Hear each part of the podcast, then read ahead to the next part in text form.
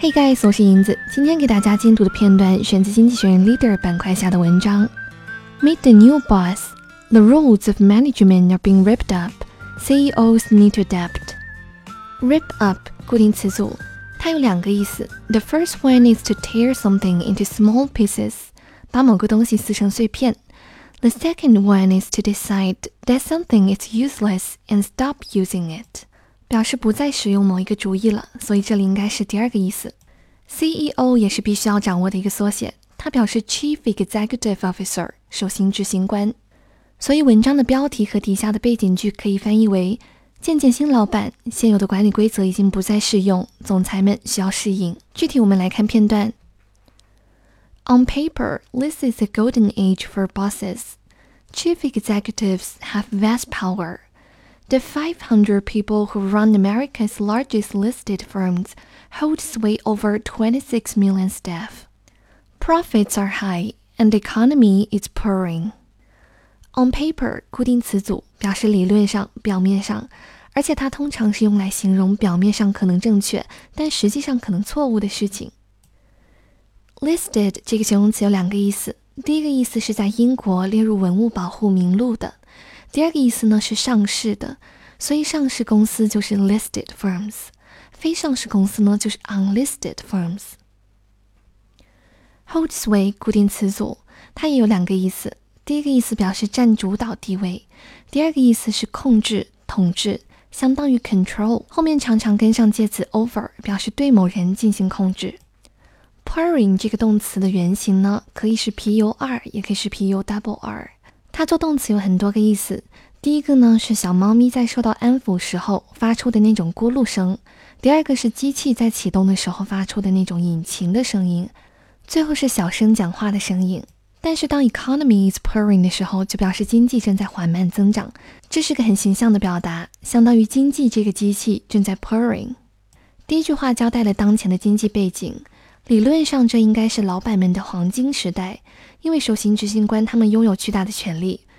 美国最大的上市公司的五百名管理者控制着两千六百名员工，利益很高，而且经济也在稳步发展。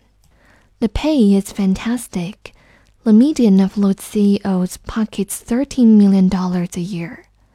Sundar Pichai at Alphabet has just got a deal worth up to $246 million by 2023.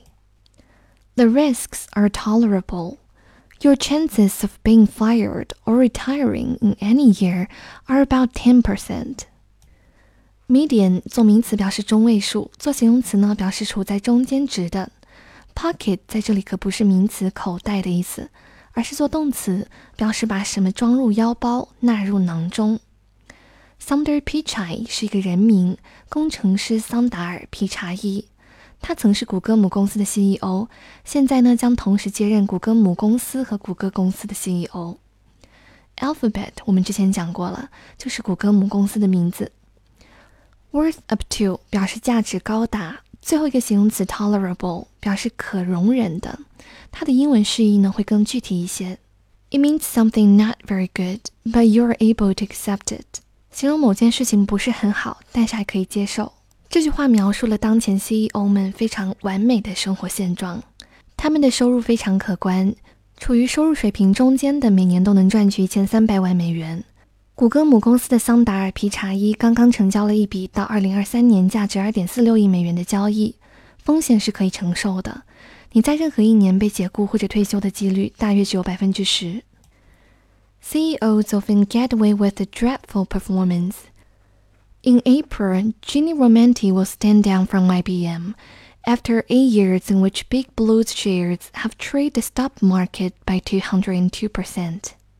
Adam Neumann got high in private jets and lost $4 billion before being ousted from WeWork last year. Get away with 固定词组表示做了坏事却不受到责罚。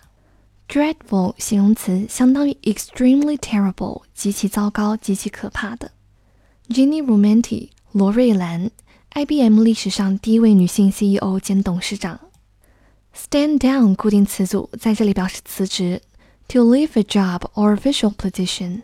Big Blue 是 IBM 公司的绰号，蓝色巨人。因为它的经理人员都穿着传统的蓝色衣服，徽标呢也是蓝色的。Trail 除了大家都熟知的追踪之外，它还表示落后。比如，She trailed me during whole competition。他整场比赛都落后于我。